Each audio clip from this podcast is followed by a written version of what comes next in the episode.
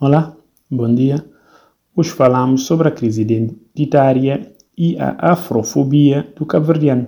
Hoje, em pleno ano de 2024, altura em que já contamos com mais de 500 anos de história, ainda temos dificuldades em assumir quem somos, de onde viemos. Temos dificuldade em reconhecer as nossas origens, em encaixarmos-nos no espaço geográfico que nos pariu.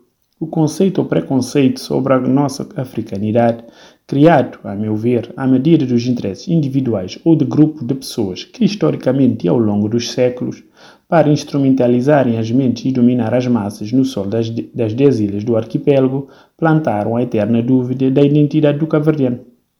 Discussões e posicionamentos intelectuais e informais que há muito vagueiam no solo das ilhas, onde ainda se discute se somos badios ou sampajudo se, no entanto, preocuparmos-nos em estudar a nossa história e entender os fenómenos, os factos e os contextos.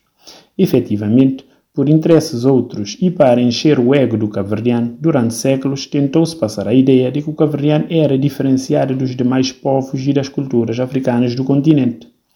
É este pensamento que se transformou numa barreira psicológica e comportamental que, mesmo depois de 49 anos de independência, ainda não sabemos, ou melhor dito, não queremos saber quem somos, pois estamos atrelados a um pensamento afrofobóico por desconhecimento da rica e vasta historiografia e culturas africanas.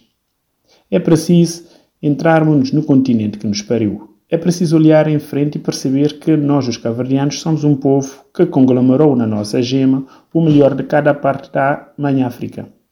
De Santo Antão a Brava e na vasta diáspora, nos corre nas veias o sangue e a herança das civilizações, dos reinos, das culturas e dos povos do continente que estiveram presentes nos solos das ilhas, em condições subhumanas e tempos adversos, mas deram fruto ao nível da biologia e da antropologia, formando assim o caverdiano como um povo em dez ilhas no meio do mar.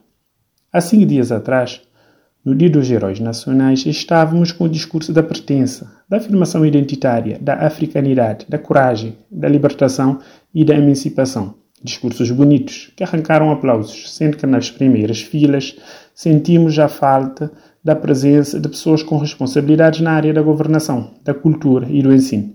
Sentimos a falta do governo que traça as políticas educativas e os projetos de pesquisa, que definem as linhas de cooperação e de relação entre Estados. Uma pena e um mau sinal. Essas ausências são sinais preocupantes e deixam transparecer a falta de interesse e a leveza com que o governo decide e tem conduzido dossiês importantes sobre a história e a cultura de Cabo Verde. Este silêncio tem permitido a propagação e massificação da crise identitária e do pensamento, do pensamento afroboico. A fobia à nossa africanidade nos tem distanciado dos valores que nos unem como povo, deixando Cabo Verde uma nação jovem, sem saber de onde veio, quem é e até onde pode chegar. É por isso que assistimos diariamente os jovens vagueando nas incertezas e sofrendo ataques e crises identitários, pois nem sequer nas escolas consegue-se transmitir o mínimo daquilo que é a história de Cabo Verde, quanto mais para ter decisores que conhecem a África para além daquilo que leem nos jornais ou para além dos conceitos e preconceitos das suas mentes.